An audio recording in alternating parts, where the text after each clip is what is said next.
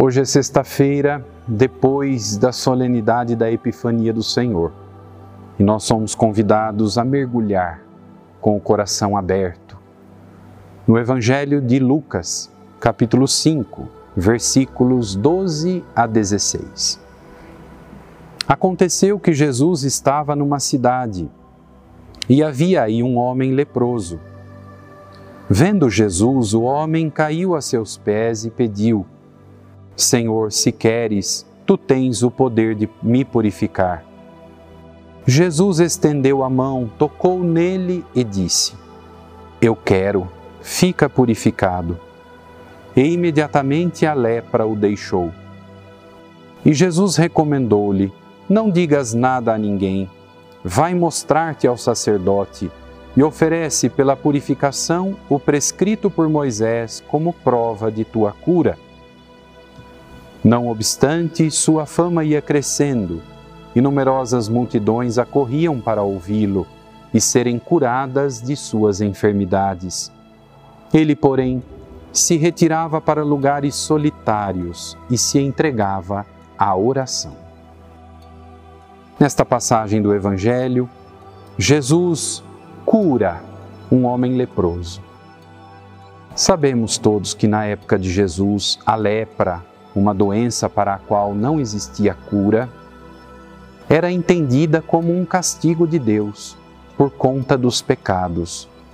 E por isso mesmo o doente devia sair do convívio das demais pessoas, não apenas por uma questão de contágio da doença, mas, sobretudo, porque se entendia que a doença era consequência do pecado e todo pecador é impuro não pode estar em contato com os demais sob risco de tornar todos impuros como ele. Existe, portanto, uma mentalidade religiosa, distorcida, evidentemente, no que se refere à consideração da enfermidade da lepra. Por isso o Evangelho diz que Jesus purificou aquele homem. No entender da época, Sim, ele o curou fisicamente, mas além disso, Jesus perdoou os pecados daquele homem, para que não pairasse qualquer dúvida quanto ao seu restabelecimento total. Jesus regenerou não o corpo apenas, mas regenerou aquele homem por inteiro. E Jesus ordena que ele se apresente aos sacerdotes e que ofereça tudo aquilo que se prescreve para a sua purificação, ou seja, para a sua reabilitação no convívio da comunidade local. Todos se admiram com os sinais que Jesus realiza. Muitos vão em busca dele porque querem a cura. É verdade que muitos procuram Jesus pensando no benefício imediato que ele pode trazer. Na cura apenas física, é preciso, contudo, olhar desde o profundo do coração a situação de pecado, a infidelidade diante de Deus, para que aí sim a cura seja completa.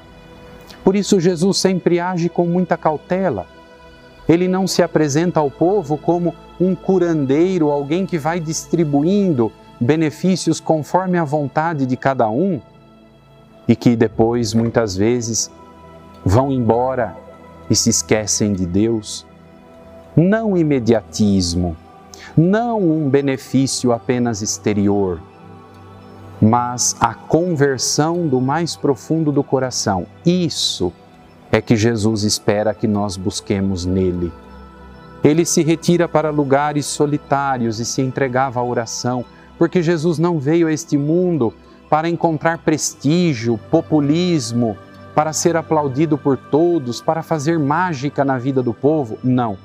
Ele espera a conversão sincera e está continuamente junto do Pai também nós possamos cultivar o silêncio, o recolhimento e a oração em Cristo para alcançarmos a conversão sincera do nosso coração e que Ele nos cure a partir do mais profundo de cada um de nós. Louvado seja nosso Senhor Jesus Cristo, para sempre seja louvado.